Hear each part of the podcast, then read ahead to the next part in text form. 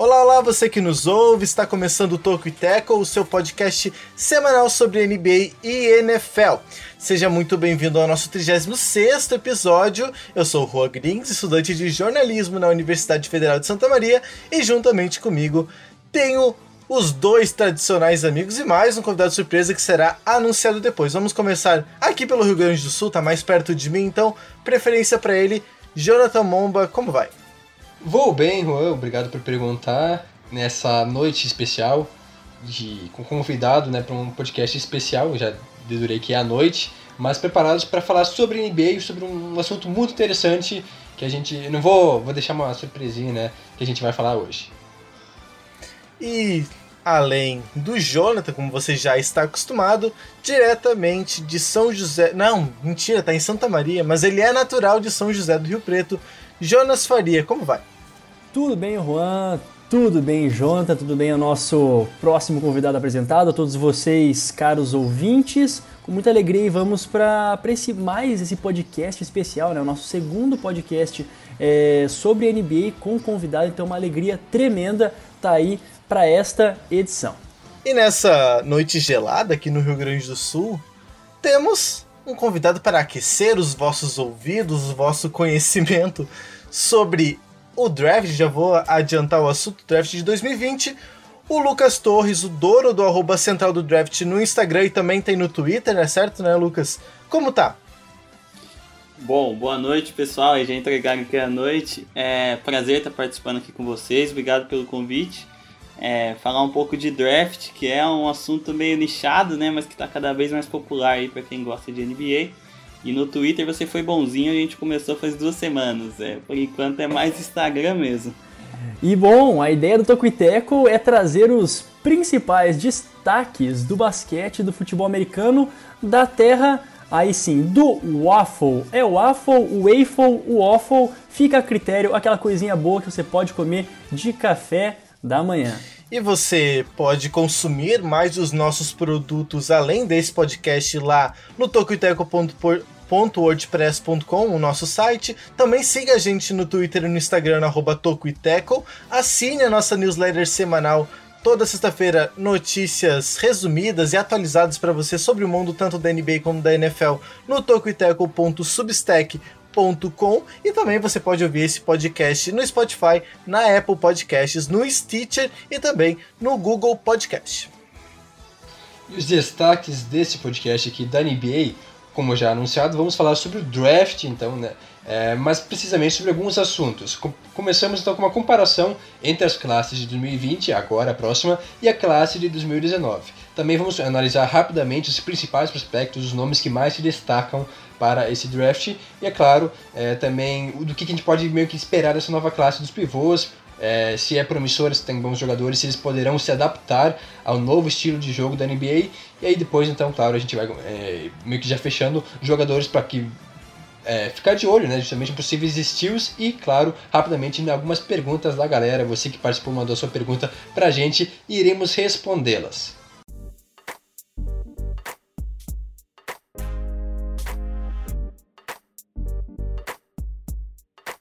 Beleza, então vamos dar início à nossa discussão. Primeiramente, então, para abrir os trabalhos, é, até para situar um pouco o nosso ouvinte, o draft, então, em poucas palavras, é o momento, né, a seleção em que os times fazem de jogadores que não estão na NBA, que vem ou do college ou dos outros países, enfim, de outras ligas, momento que eles têm para ser selecionados por um time. Cada time tem a princípio duas escolhas que podem ser negociadas tanto de primeira como segunda rodada.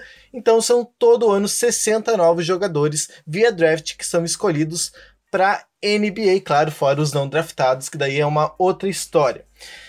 E esse é, esse ano, né, 2020, vai ter draft, a gente não sabe ainda muito bem como, ele ainda está marcado para o dia pro final de junho, eu esqueci o dia exato, mas muito provavelmente é quase certo que vai ser vai ser adiado ali provavelmente para agosto, setembro, de repente, por causa da pandemia, a gente sabe que a NBA tá parada, a gente é, tem falado isso durante todas as semanas.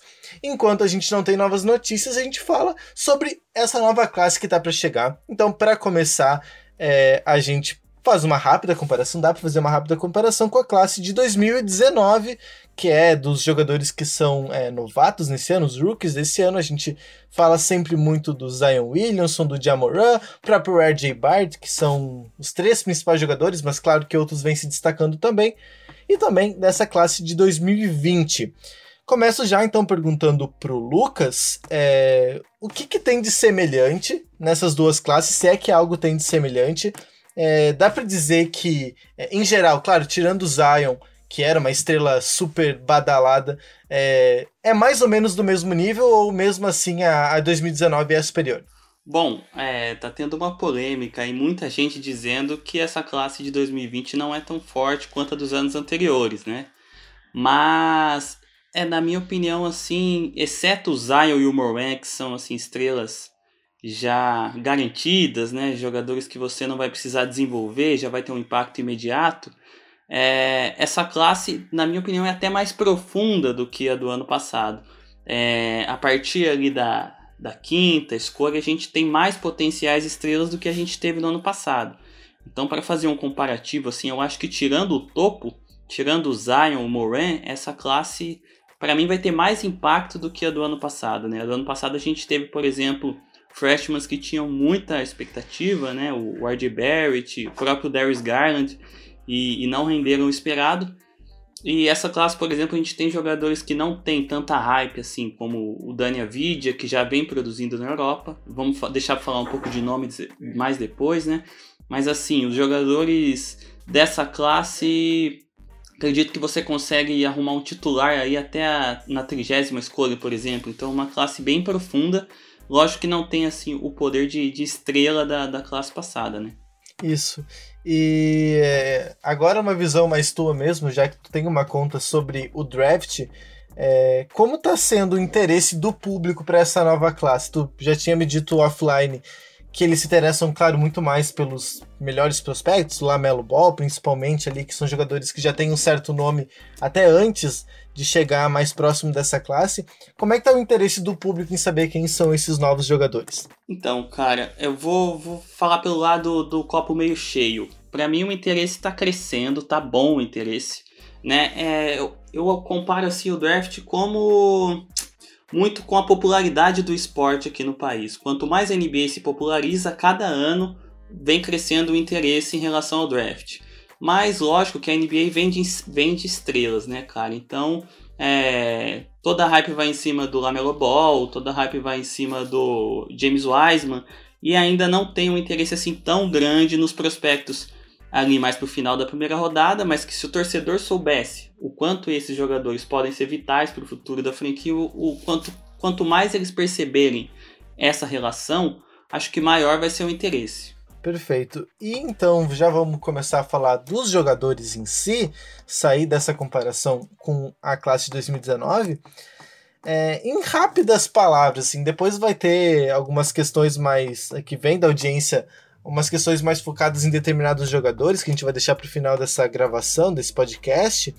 É, quem são os principais jogadores que a gente precisa ficar de olho num primeiro momento, assim, é, não tem, por exemplo, não tem como falar do draft de 2019 sem falar de determinados jogadores. Que jogadores são esses? Então, cara, eu costumo dividir o draft em tiers, né, em nível que o pessoal chama. Tem o nível 1, que são ali as potenciais estrelas. Então, para mim, nesse draft, o nível 1 tem três jogadores, que é o Lamelo Ball, que apesar de muita gente achar que só é famoso por causa do pai e do irmão, não joga muita bola também. Tem o James Wiseman, que é um pivô, protótipo aí de pivô do, da NBA atual, móvel, é, 2 metros e 16, enfim, um pivô que tem tudo para chegar e já fazer diferença. E o Anthony Edwards, que é o jogador mais atlético da classe, que é aquele que vai é, ser o cara que vai enterrar, que vai, enfim, um Donovan Mitchell aí, uma estrela. Então, esses são os três jogadores aí do nível 1, aqueles que o torcedor que tiver na franquia pode esperar que vai sair um All-Star dali. Perfeito. É, o Anthony Edwards, que tem questões. É, ele não é exatamente um, um, playmaker, né? Ele não é o, o jogador que vai é, colocar a bola debaixo do braço, que vai fazer aquele, aquela função de, de ball handler, jogador que vai criar situações de ataque. Ele é mais, é, na minha visão, pelo que eu tenho estudado sobre, ele é mais um jogador é, de, de, de arremesso, de, de receber a bola para arremessar. Ele, claro, ele consegue criar o arremesso a partir dele, ele consegue driblar, mas ele tem alguma dificuldade quando ele precisa criar situações para os outros jogadores. É isso, né?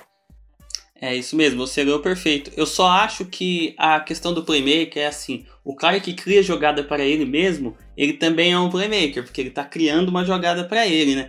Mas realmente, quando ele tem que envolver os companheiros, o Edwards é um pouco. É, a gente até brinca, visão de cavalo, né? E não olha muito para o lado ali, olha para a cesta. É, é um pontuador nato, assim. É o cara que você vai dar a bola e vai falar, cria uma cesta para mim. Mas não é o cara que você vai, enfim, criar o seu time ao redor dele para ele fazer os jogadores melhores, né? E, e, nesse quesito, né, é muito interessante de se observar ele jogando mesmo assim a, a, a agressividade que ele tem, né? É, é, são várias enterradas, é muita infiltração rápida, é uma presença muito muito forte nesse sentido, né? Nessa atleticidade, como você disse, ele talvez é o que mais se destaca nesse nível 1 né, nessa, na, na, na, primeira prateleira, por assim dizer, do, da, da, classe de 2021. E é justamente isso, né, essa força dele, essa presença é, tão contundente. Né, em conseguir rebotes quando necessário, em muitas e muitas enterradas. Acho que talvez esse seja um dos é, maiores atributos dele, né? Essa, esse poder de conclusão, não só no arremesso, mas também já com força dentro do garrafão. É, com certeza. Fisicamente ele é a gente brinca, uma besta. Eu até chamo ele de um, assim, um, comparo um pouquinho com o Zion, porque é um cara muito forte, ele tem 102 quilos, cara, e a mobilidade que ele tem, então fisicamente ele se impõe mesmo. É. É, tem uma questão sobre o Wiseman que, é, pelo que eu vi, além de olhar alguns vídeos, mas também lendo alguma, algumas análises, é, tu citou ele como jogador de primeira prateleira junto com o Edwards e com o Lamelo Ball. Ele é, até que ponto ele. Eu vi algumas questões sendo levantadas em defesa de pick and, roll, pick and roll, mas principalmente no arremesso. A gente sabe que os pivôs tradicionais da NBA, é, mais antigos, pensando, eles são jogadores que são dominantes no garrafão, que é onde é, é, digamos que o senso comum da NBA os coloca, né? Jogadores para dar toco, para enterrar, para defender, para proteger o garrafão ali. Mas é, o arremesso do Wiseman não é algo que pode preocupar muito pensando na NBA atual, quando a gente fala de, de, de pivôs que são extremamente é, móveis, mas que também conseguem pontuar é, saindo da cesta, caso, claro, caso de jogadores é, de nível máximo, mas por exemplo o Jokic, o próprio, o próprio Anthony Davis, jogadores que, que conseguem sair do garrafão, conseguem enxergar isso no Wiseman, de ele melhorar no futuro, é, essa questão do arremesso fora do garrafão ou é algo que vai prejudicar ele de fato na, na carreira toda? Cara, eu discordo um pouquinho dessa percepção que o pivô moderno é o pivô que chuta de três. Para mim, o pivô moderno é o pivô que marca a bola de três. Então, o pivô para sobreviver hoje, ele tem que ser móvel o suficiente para marcar um jogador menor lá fora. Ele precisa sobreviver nesse sentido. Por que, que o Whiteside é um cara que está ultrapassado na liga? Porque você troca no pick and roll ali, ele marcando um jogador menor, falta essa mobilidade para ele poder, enfim, exercer o papel dele lá fora. É um cara que se limita muito à proteção do aro. Já o Wiseman não. O Wiseman ele consegue marcar jogadores menores e, e, eu acho que essa presença na tábua de rebotes ainda é importante na proteção do aro. Então, cara, o cara que sobrevive nas trocas defensivas, ele não precisa necessariamente é, pontuar de fora, não precisa arremessar de fora, né? Por exemplo, o Joel Embiid, né? É um cara que está arremessando em volume de fora, mas é um cara que está chutando 30% das bolas de 3.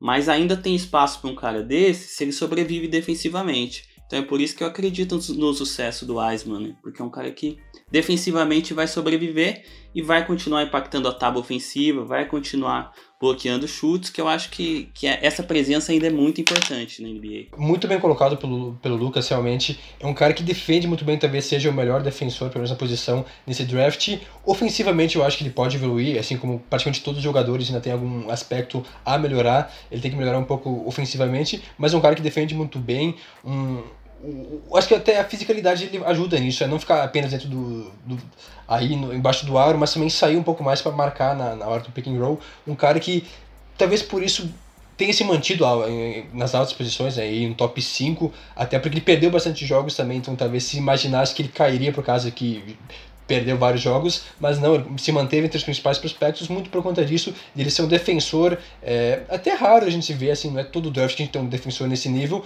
ofensivamente ainda precisa melhorar, mas é um cara muito bom, é, como já apontado. É, talvez o, o, o, principal atributo dele, assim, que, que ainda o coloque, pelo menos na minha visão, né, no, lá nos tops do board, tem muita discordância nos boards. Você vai ver, por exemplo, da, da CBS, ele é tipo assim, top 8, ele é o oitavo. No NBA Draft Room, ele é tipo, acho que é o primeiro, se não me engano.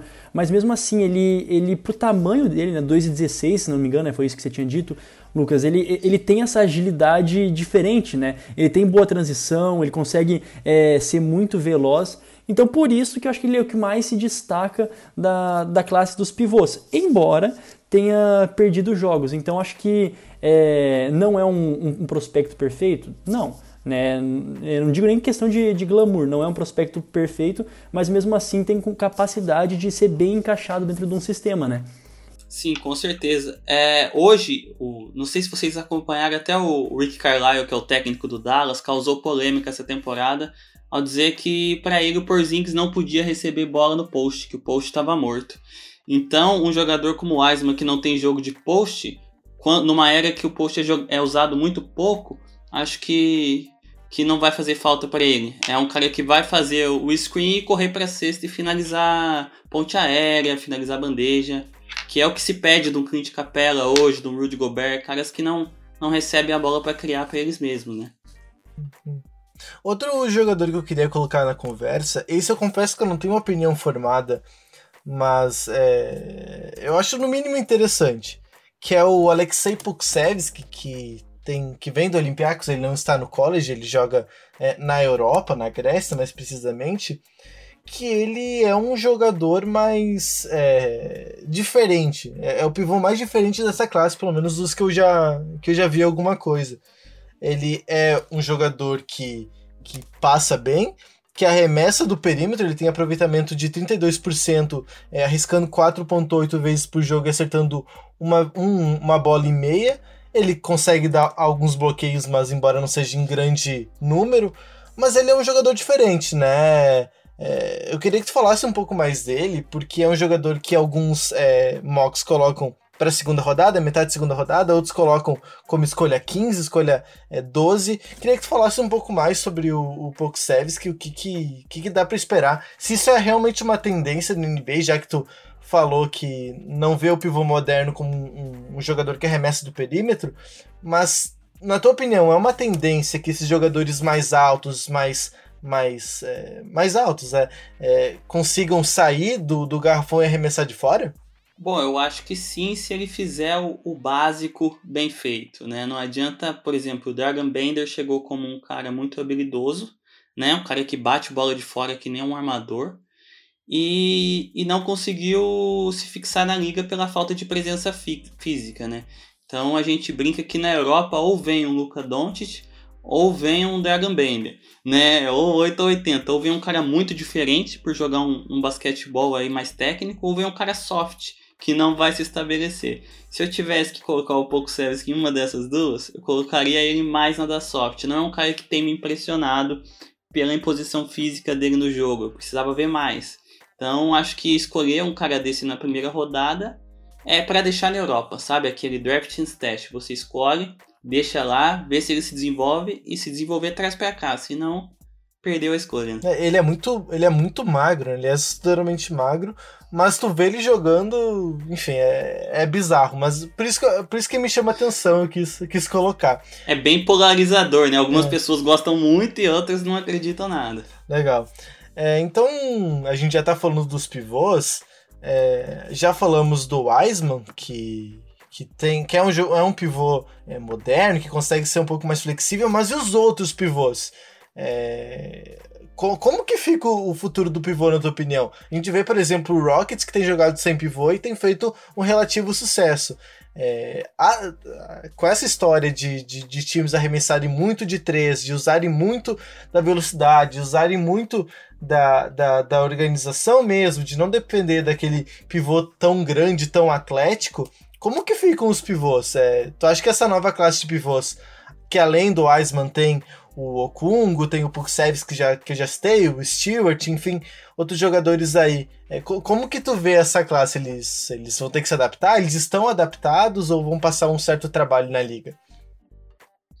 Então, cara, a gente tá vendo um confronto de estilos aí, né? Porque ao mesmo tempo que o Rockets abriu mão total do pivô, né? Trocando o Clint Capella, a gente tem os dois melhores times da liga hoje, que são times bem altos, né? O Lakers joga com o Magui e o Anthony Davis, com o Howard vindo do banco.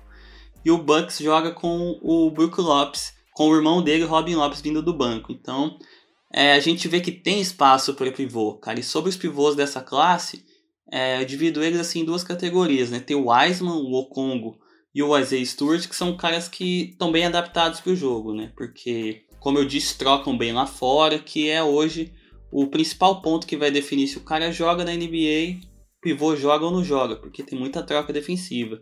Já o Vernon Carey, que é um cara que muita gente gosta, é, de Duke, é um cara pesadão, 120 quilos. Você joga a bola pra ele no post, no, no nível colegial, ali no nível, no nível universitário, né? É, ele cria o próprio arremesso, tem um bom trabalho de pés, mas é um cara que na NBA vai sofrer bastante é um, bem do estilão Kenter, sabe? O Kenter, do, que hoje está no Boston Celtics, tem uma presença de rebote ofensivo, é, mas se você coloca ele no pick and roll para defender, é, você sofre, né?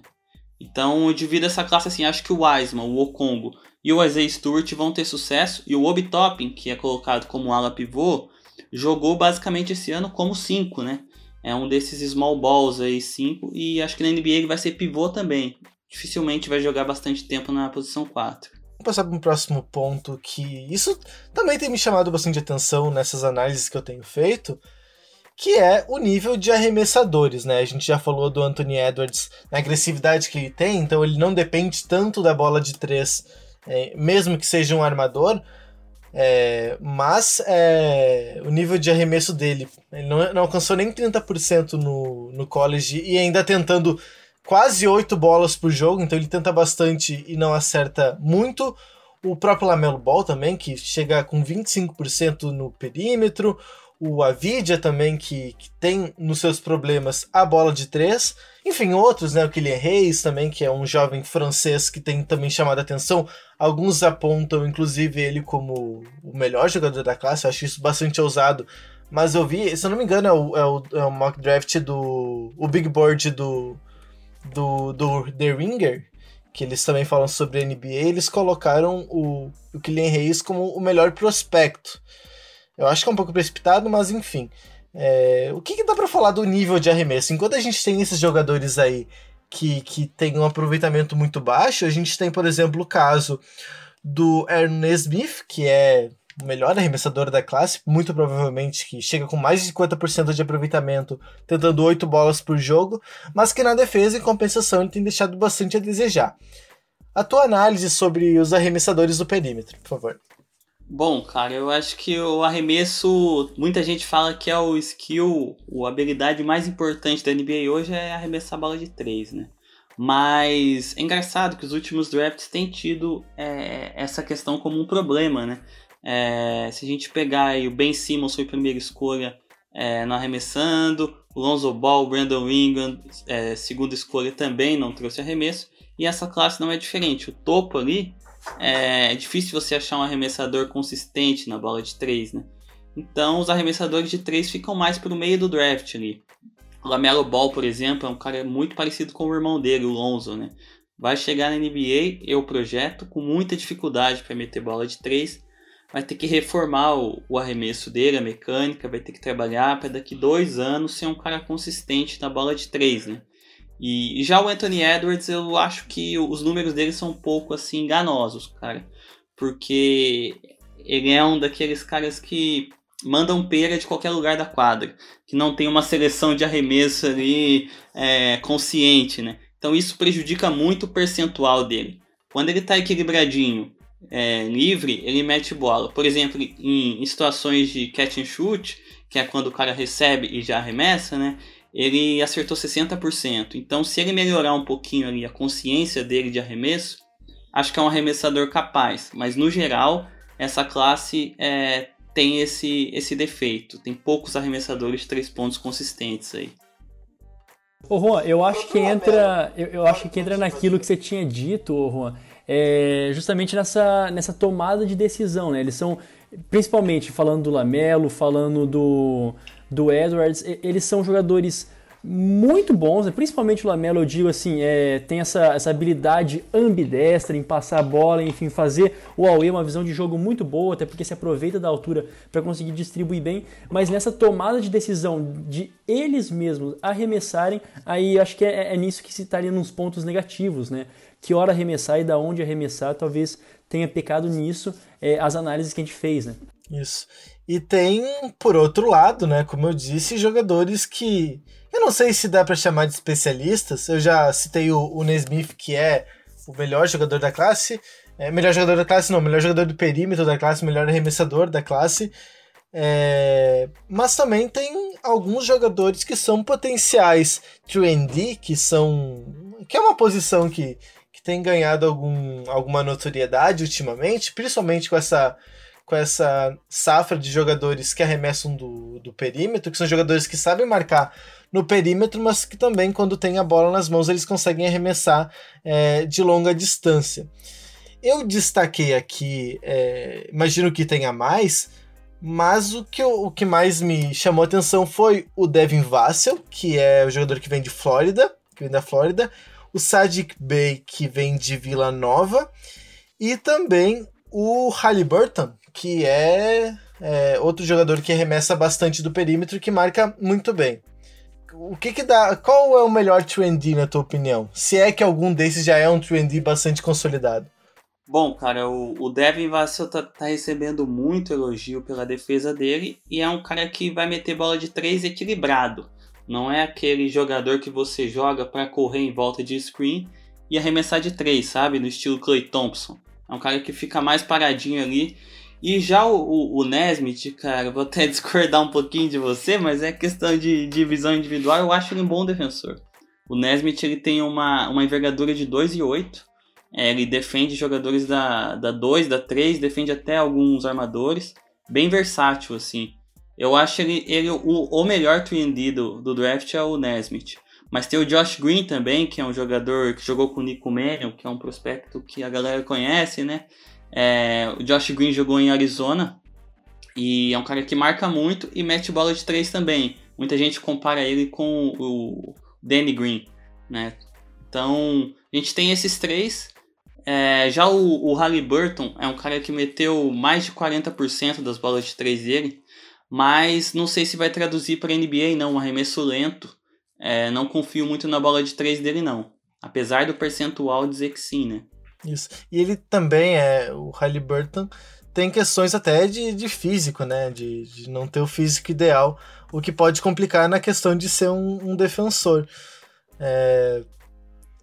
Mais alguma consideração? Deixei de citar algum jogador que, que pode se destacar nesse quesito de bola de três, alguma coisa que, que eu deixei passar que tem muito, tem muito interesse?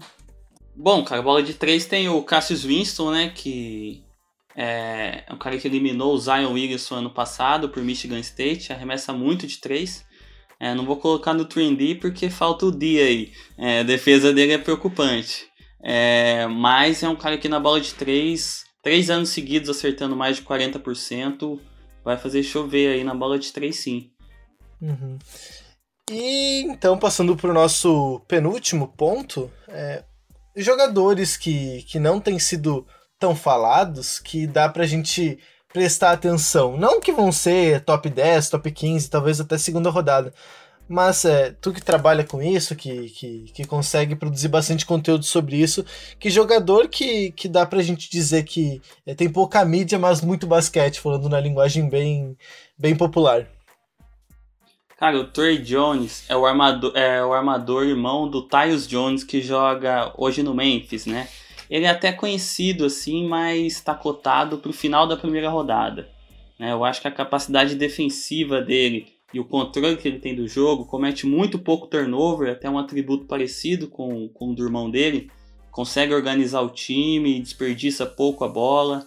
Então acho que o Trey Jones é um cara que pode ser um dos estilos do draft. E o Jalen Smith, que é um pivô de Maryland, um pivô que até fiz hoje um, um comparativo dele com o Miles Turner, né? É, bloqueia chute e arremessa, e arremessa de três pontos. E tem, tem mock draft colocando ele aí na quadragésima escolha. Eu acho que quem conseguir ele no final da primeira rodada, começo de segunda, vai ter até um potencial titular aí. Então acho que esses dois, junto com o jogador que você citou anteriormente, até no 3D eu não falei, que é o Sadiq Bey, de Vila Nova, né? É, bom, defende e chuta de três, né? É o que o, todo técnico quer hoje. Uhum. Eu tenho uma dúvida aí mais pessoal sobre dois jogadores. Um que eu coloquei bem alto aqui na, no meu board é o Isaac Okoro, que é um jogador muito bom defensivamente, né? Ele talvez seja inclusive o melhor defensor da classe, mas que também ele consegue é, passar a bola, consegue se movimentar, consegue é, ter essa visão de jogo. Fala um pouco mais do, do Okoro aí, é, mais é, no geral, claro, não se atendo aos detalhes, até porque o tempo urge, mas o que, que dá pra gente esperar do Okoro? Bom, o Okoro está sendo pintado como o defensor de perímetro da classe, né? É, bom, não sei se vocês perceberam lá no mock draft da Central, eu não dou muita moral pro Okoro, não. É, é um cara que defende a posição 4 muito bem, defende a posição 3 muito bem, mas ele não é tão atlético quanto alguns scouters têm dito, pelo menos pelo que eu acompanhei dele em Auburn, falta mobilidade lateral para ele. Então, por exemplo, você vai colocar ele para marcar aí um, um James Harden, um, um ala armador desse, desse calibre, eu acho que ele vai ter dificuldade. E, e não dificuldade, vai, ele não vai ser aquele cara brilhante defensivamente para compensar a falta de arremesso dele porque arremesso ele tem zero hoje, né? Arremessou acho que menos de 26% na bola de três pontos. Então, para o cara sobreviver sem o cara que joga no perímetro, na posição 3, que é o Okoro, que não tem bola de 3, ele vai ter que ser um baita defensor para compensar ser escolhido no top 10. Né? A gente pega um nome aí, o Wander Robertson, que era do Thunder, que não tinha arremesso nenhum, mas defendia um absurdo, né? Então, o Tony Allen em Memphis fez isso muito bem. Então, acho que o Okoro, não sei se tem essa presença defensiva para compensar a falta de arremesso dele. Eu acho que ele está um pouquinho alto em alguns mocks aí. É, eu acho que a gente, oh, a gente é, aproveitando esse gancho do, do Okoro mesmo, que a gente poderia destacar mais uma, um pouquinho com é, de mais cuidado até, é o próprio Obitopin, né? Assim que se fala mesmo, Obitopin é mesmo, né? É, que, que eu acho que é bem mais completo que o, que o Okora né, nesse quesito, seja bloqueando, seja arremessando. É, acho que o principal destaque da, da NCAA na, na temporada passada, né? E a gente acho que falou pouco até dele, só um último destaque que a gente poderia levantar aqui antes de passar para a próxima parte do, do podcast. Não, com certeza. O, o top é top 5 desse draft, com certeza e muito mais seguro do que o Okoro, né? É, que tem um preconceito, cara, algumas pessoas com jogador mais velho, né? Ele como chega pro draft com 22 anos, algumas pessoas falam não tem uma margem de crescimento aí tão robusta quanto o Okoro que tem acabou de fazer 19. Mas, bom, eu discordo, eu acho que o Topping vai chegar já contribuindo, pode até chegar como titular de um Minnesota da vida, é, enfim, é um, um, jogador muito atlético, espaça a quadra na linha de três, é, espaça a quadra verticalmente, recebendo ponte aéreas também. É, eu acho ele bem parecido com o John Collins do Hawks, está fazendo bastante sucesso, um pivô atlético e, e versátil. Uhum. Bom, vamos passar então para as perguntas da nossa audiência, o pessoal que, que interage com a gente no nosso Instagram. Começar então pela, por uma pergunta muito polêmica que o José Sávio, que tem participado com a gente frequentemente do nosso podcast, mandando pergunta, mandando comentário. E já, ele já vai direto ao ponto. O Lamelo Bom é melhor que o Lonzo Ball? Pô, cara, eu, eu sou fã do Lonzo. É, sou, fico bravo quando alguém fala que ele é bust. Eu acho que o Lonzo ainda é mais jogador que o Lamelo, cara. Aí agora quem era fã do Lamelo já não é mais, né? Porque o cara acha o Lonzo melhor, mas eu acho o Lonzo um baita jogador, cara. É, o Lamelo tem potencial para ser melhor que o Lonzo, isso com certeza. Mas hoje o Lonzo é muito mais jogador. Hum, e eles são muito parecidos, né? É, eu acho que o. o Seja fisicamente falando, né? Fisicamente, na técnica, assim, eles são bem parecidos mesmo, né? É, são bem parecidos, mas o Lonzo é um pouquinho mais físico, eu acho. O Lonzo tá se destacando muito defensivamente, né? Uhum. E o Lamelo também, eu, pelo menos a minha percepção, ele é um pouquinho mais agressivo no garrafão. Claro, ver highlight da, da Liga da Nova, da Nova Zelândia não é difícil. Quer dizer, é fácil, mas é, em relação ao Lonzo, ele me parece um pouco mais agressivo no garrafão também. E é mais habilidoso também. O Lonzo Ball não é, não é o jogador que você vai dar a bola na mão dele e falar, cria uma cesta pra mim. O Lonzo, ele é um armador mais clássico, que distribui a bola. Já o Lamelo não, o Lamelo consegue botar Bom, ele chegou a fazer mais de 60 pontos no high school, né? então ele é um cestinha nato que também pode criar, enquanto o Lonzo é um criador nato. São, são diferentes nesse aspecto. É, agora, a gente teve três perguntas praticamente iguais, do Stefano, do Bernardo Murg e do Felipe Fernando. Eles perguntando, é, já citou alguns steals, mas é, jogadores que estão muito abaixo Destaca mais algum ou essa pergunta é respondida pelo que já tinha falado antes? Bom, o Isaiah Stewart, que eu citei como uns pivôs aí, ele está cotado em alguns mocks na vigésima colocação, vigésima quinta. A gente lá na Central colocou ele na 17 porque eu acho que ele que é um cara que vai fazer carreira sabe? Não vai ser um desses calores que chegam e somem, não. Outra questão que surge é do Bernardo Murga e do, Fabri, do, do Matheus Fabriciano, eles questionando sobre o Precious Ashiwa, que é um jogador que no começo ele era bem cotado, era ali top 10, mas eu tenho percebido pelo menos que é, nos, nos mocks drafts em geral, é, ele tem caído um pouco no conceito. O que, que dá para falar do, do, do Ashiwa? Bom, eu acho que o, que o Ashua deu uma sorte com o Wiseman saindo depois de três jogos na, em Memphis, porque o Ashua ele tava parecendo um Alfaruque Amino, sabe? O Amino que jogava no Portland. Um cara muito longo, atlético, mas meio grosso, né? Não consegue controlar muito a bola. É... Tem um arremesso muito inconsistente. Mas depois que o Wiseman saiu e ele passou a jogar mais no garrafão, é... na 4 e na 5, acho que ele ganhou uma sobrevida ali. Acho que é um, um eu projeto ele como um, reserva que vem trazendo energia aí para o time dele, muito no estilo do Montrezl Harrell do Clippers, né? Então, bom, talvez draftar um reserva na loteria não seja tão não seja tão interessante, né? tão interessante, mas é, mas é uma escolha segura. Dificilmente vai ser um bust que vai sumir, ali, tipo o Okoro. O Okoro pode ser um cara que você der a fita no top 10 e, e daqui a pouco tá fora da sua rotação como o Josh Jackson, que aconteceu com o uhum. Phoenix. Então, o Ashua pelo menos é mais uhum. seguro.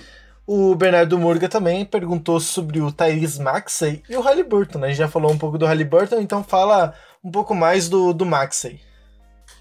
Bom, o Maxey chegou em Kentucky para jogar com a bola na mão, mas chegou lá o treinador, o John Calipari, fez isso com o Devin Booker também, na época que o Booker era de Kentucky colocar para jogar do lado de um armador, mas como um arremessador. Eu acho que isso prejudicou um pouco o jogo do Maxi, que, que tem como ponto forte atacar o aro, criar a partir do drible para atacar o aro. Então, o fato dele ter arremessado ali 31, 32% na bola de 3, acho que vai prejudicar ele nesse draft. E é capaz dele ser o responsável por deixar Kentucky pela primeira vez fora de uma loteria em, em muitos anos. Kentucky vem dominando aí as loterias e talvez o Maxey, essa, essa falta de arremesso de três pontos dele, que é o que é engraçado, que na época da, da high school, DAU, é, McDonald's All-American, o Maxey era reconhecido como arremessador de três pontos, né? Mas não conseguiu provar nessa temporada universitária. Então acho que existe uma boa vontade com os, os prospectos que vêm de Duck, North Carolina, Kentucky. Acho que eles são é, mais valorizados, mesmo que inferiores a jogadores que vêm de, de outras universidades não tão tradicionais? Cara, eu acho que sim, mas eu acho que eles são valorizados com razão. Porque o, o jogador que joga pelo Mike Krzyzewski, que é o técnico de Duke, é, um ano, ele vem com muita bagagem, né? Então, caras que jogam em programas assim de alta qualidade chega com uma bagagem e uma convivência com a pressão a mais, né? Por exemplo, um jogador que joga por Kentucky uma temporada, é, no caso do Maxey, e outro que joga por Iowa State, que é o Halliburton, o Maxey estava todo dia na ESPN, é, né? Já chega com uma pressão é, acostumado com a pressão. Então acho que faz sentido, sim, é, olhar com um pouquinho mais de carinho. Uhum. O Maicon perguntou sobre o Patrick Williams e com quem que dá para comparar ele na NBA atual. Cara, o Patrick Williams, é, muita gente coloca como escolha de loteria, né? Eu, bom, não gosto do, do Patrick Williams, não, não vou medir palavras aqui. Acho que é um, um defensor esforçado.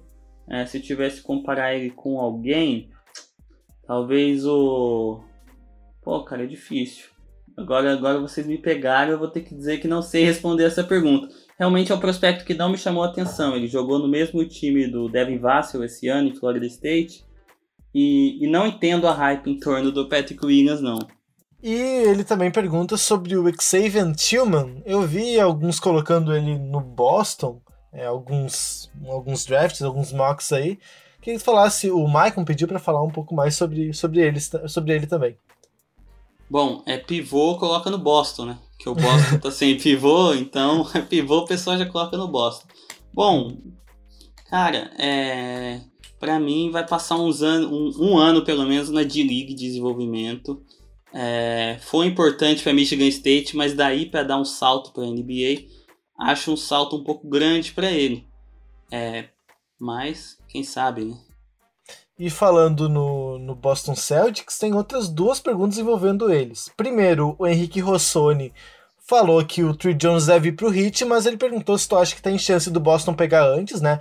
O Trey Jones não é um pivô, então é... imagina-se muito que o Boston use a escolha de Memphis que tem para pegar um pivô, né? Escolha ali de primeira 17. metade. 17, 17. Isso, isso, 17. Então, meio ali de, de primeira rodada. E também o Matheus Felipe perguntou do RJ Rampton, o que tu acha dele. É, é um ponto interessante também. Perguntou se ele pode parar no Celtics também. Bom, é, eu acho que o Celtics está bem servido nessa posição. O Kemba Walker, o, o Brad Wanamaker, muita gente não gosta. É, acho um cara versátil, foi importante essa temporada. Marcos Smart também pode jogar de armador. Bom, cara, não, não vejo o Trey Jones no, no Celtics, não. E. Desculpa, qual foi a outra pergunta? Você é o RJ Hampton. Ah, o RJ Hampton. O, o, que tu acha dele e se ele pode parar no Celtics também? Bom, o RJ Hampton é um dos potenciais atléticos mais legais desse draft, né? O cara é 1,96 de altura, muito rápido, é explosivo, mas cru, tecnicamente cru. É, controle de bola vai ter que trabalhar bastante para jogar de armador. O arremesso dele também bem consistente, arremessou menos, acertou menos de 30% esse ano na Liga Australiana é um cara para você apostar como projeto. Se você quer final de loteria e falar, pô, vou tentar esse cara, vou tentar desenvolver, né? Pode ser um estilo futuramente, como pode ser, é uma escolha bem arriscada, né? Não é um, um cara que você aposta com certeza, mas ao mesmo tempo o prêmio, se der certo, é muito bom. O Matheus Fabriciano perguntou do Dani Avidia. O que, que, que tu acha dele? Bom, Deni Avidia é, fez um, um, baita campeonato europeu sub-19 por Israel, foi campeão é, com a bola na mão. Ele era ali o, o, playmaker do time. Mas esse ano nos profissionais lá no Maccabi Tel Aviv é, jogou mais fora da bola, que eu acho que é onde ele vai render mais na NBA. Né? Tem gente comparando ele com o Nicolas Batum, com o Chandler Parsons. Um cara que vai jogar mais fora da bola. Não vejo uma estrela, mas um, uma peça complementar é, importante, uma escolha segura. Quem quiser um, um, titular aí por vários anos, acho que é o Avidia. Uhum. E por fim, o Rafinha Lourenço perguntou dos brasileiros. No caso, tem o, é o Caio Pacheco e o Túlio Silva. Tem mais algum? Estou esquecendo de algum? Tem o pivô que joga no Sevilha da Espanha. Agora eu, eu, me esqueci o nome dele. Até peço desculpas. Mas é um garoto de 18 anos. É... Enfim, me surpreendeu. Ele estava cotado para a classe de 2024. Ele antecipou, tá Nossa, tá confiante. Antecipou bastante. É... Tá, o que, que a gente pode esperar dos brasileiros? Eles têm chance de ser draftados? Eu confesso que eu não vi nenhuma, nenhum mock colocando algum brasileiro. É, Tu acha que tem alguma possibilidade deles ficarem no, no top 60? Cara, eu acho que tem, principalmente o Caio Pacheco. O Caio Pacheco fez uma baita temporada esse ano na Argentina. É, tem o endosso aí de um embaixador da NBA, que é o Manu Ginobili, ele jogava no time da cidade do Manu, e, e bom, jogou muita bola esse ano, um garoto novo, 19 anos, é, joga no, no estilo que é o estilo da NBA hoje, atacando bastante o aro, é um armador, mas um armador agressivo, né? Um armador que ataca bastante o aro. Já o Túlio, cara, ano passado ele chegou melhor pro draft do que esse ano. Ano passado ele se inscreveu pro draft, participou do combine e decidiu retirar o nome é, de última hora. É, ele tinha jogado de pivô em Mississippi State em 2018 2019, muito atlético, mas esse ano ele é, é baixo até, tem 2 metros e 1. Um. E, e esse ano ele foi colocado para jogar numa posição que ele jogaria na NBA, né, de ala. E, e aí escancarou alguns defeitos dele, como a falta da bola de 3. Então, talvez, talvez não. É um jogador para receber oportunidade na D-League. Mas para draft eu acho que o Caio Pacheco tem mais condições. Uhum. E a gente tem. Dois episódios atrás a gente falou dessa questão que envolve a D-League e a NCAA, né? Essa. Não, não vou falar disputa, mas é. É, essa, na verdade, é uma disputa assim pelos, pelos prospectos, né? A NBA entrou nisso, investindo no Select Team. Queria saber a tua opinião. É, os jogadores que estão optando pelo Select Team, no caso o Jalen Green, Daishin Nix, o Isaiah Todd, essa semana teve um também, eu esqueci o nome, mas teve mais um que foi confirmado nesse Select Team. Tu acha que, que isso pode mais prejudicar o jogador por estar num ambiente que não é competitivo? A gente sabe que não vai disputar a de League propriamente dita, vai disputar campeonatos amistosos, ah, jogos amistosos, vai fazer excursões para a Europa. Tu acha que, que isso pode prejudicar os prospectos ou estar num ambiente seguro, com jogadores experientes, vai contribuir mais ainda? Cara, eu, eu acho que para o jogador é interessante ele ganhar o dinheiro dele, porque muitos desses caras vêm de família humilde, a gente sabe. E você ir para uma NCAA, é, gerar milhões para a sua universidade e não receber nem nenhuma, nenhum percentual. Então, pelo lado financeiro, eu super apoio. E a questão do treinamento também, cara, porque eles vão estar com treinadores da NBA, vão ter treinamento profissional. Eu acho que eles vão se desenvolver muito bem. Mas para o basquete é uma pena, né? Porque o basquete universitário tem tanta tradição, pelo menos eu cresci vendo, gosto muito. E, a, e, o americano, principalmente, quem é dos Estados Unidos, gosta muito mais. Então acho que para o basquete, o basquete perde, mas o indivíduo, o jogador em si, eu acho que ele ganha com esse movimento aí, financeiramente e esportivamente também. É, Lucas, você tem algum time na NBA? Torce para algum time? Tenho. Né, eu tinha, né? é, eu sempre torci pro Los Angeles Lakers. Uhum. Até o LeBron ir pra lá, agora eu tô de férias. Mas não é por, por ser oh, hater, não, é também um pouquinho. Essa eu não conheci, o cara que deixa de torcer porque o, porque o LeBron vai pro teu time. É que... Geralmente é o contrário, né? É, geralmente é o contrário, mas o LeBron é. Bom, dá o, aproveitar o espaço pra dar uma criticada, que já que o cara nunca é criticado. O LeBron é um cara meio tóxico pra franquia, né? Ele chegou no Lakers agora, trocou tudo. É, trocou o Brandon Ingram, ele fez a pressão para trocar os caras. E, meu, o LeBron tá com 36 anos. Daqui a pouco ele tá fora do Lakers e não sobrou nem escolha de draft futura, que mandou tudo pelo Anthony Davis. É, é verdade. Não, isso, é, isso é massa, né? Ter a visão de quem torce de verdade, assim, pro, pro Lakers, que não é que na é sua mídia, né, pô? Uma análise dessa faz todo sentido, cara. Muito, muito, muito massa. E vocês torcem pra quem? eu torço pro Boston Celtics. Sofro constantemente, mas torço ainda. É, eu, eu meio que simpatizo com todos os times de Denver, né? Então estou sofrendo com o Nuggets. É, tá bem, o Nuggets tá bem. Agora sim, só que historicamente é complicado. É, pra não seguir na. Assim, é, é, que eu gosto também muito dos times de, de Los Angeles, saca, velho? No, na NFL eu torço pros Rams, tá ligado? Mas pra não ficar só na, na mesmice de, dali da Califórnia, enfim, é, tenho simpatizado muito mesmo com os Mavs. Principalmente por causa do Doncic, sabe? Assim, mano, comecei a acompanhar bem mais de perto, assim, então é, tem me chamado muita atenção esse time. É legal de ver. Legal. Legal, tem muito amigo torcedor do Mavericks. Sim. Chato. Acho o Luca. a gente é parça, a gente é parça, na moral. É, legal. Bom, então é, vamos encerrando por aqui. É, o Lucas, se quiser deixar divulgando então aí os, o arroba aí do, da Central do Draft, fazer um jabazinho aí, tem site também, além da, das redes sociais, né, Lucas? Bom, é isso aí, agradecer o convite de vocês. É, e é isso, Central arroba. E tem o site também, centraldodraft.com.br. Então quem for nerd de basquete igual a gente, quiser ver os caras que vão começar a brigar aí daqui um, dois aninhos, é, entra lá. E agora a gente está falando também dos jogadores mais velhos, né? Até fizemos uma análise do Eiton aí recentemente. E é isso aí. Maneiro, então a gente agradece novamente a disponibilidade do Lucas por nos atender, né? A gente já está há 50 minutos gravando praticamente, então a gente sabe que é questão de tempo, tinha muitas perguntas, a gente também agradece pela, pela disposição em responder as perguntas né, do, do pessoal. A gente agradece o pessoal que mandou pergunta. A gente sempre procura abrir para perguntas no nosso Instagram no dia é, da nossa gravação, então é, a gente sempre procura reservar um tempo só para responder perguntas. É, mais alguma consideração, senhores? Cara, muito satisfeito, acho que foi massa mesmo. É sempre legal trazer ter gente que, que, que manja mesmo, né? Que curte como a gente curte o, tanto a NBA como a NFL. E assim, é, fique sempre muito bem-vindo, tá? Sempre quando quiser, chega aí que tamo junto, é, assumindo essa, esse papel também de te convidar para sempre estar tá participando e dando um toque quando quiser estar tá aí junto com a gente. Acho que rendeu, só digo isso.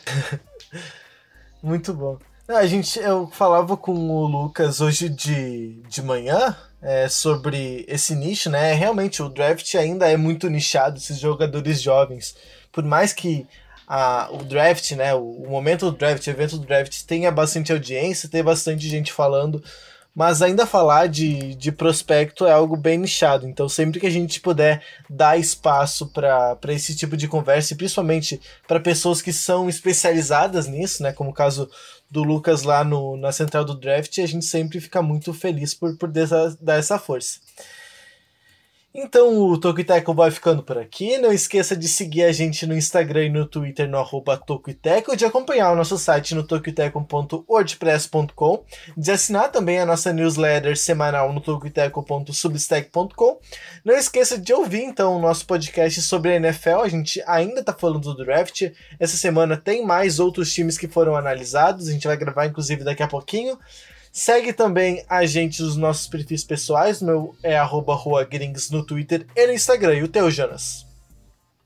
Arroba Jonas Faria no Instagram, arroba Jonas Faria underline lá no Twitter. E o Jonathan? Arroba Jonathan Mombar, como todo mundo já deve saber.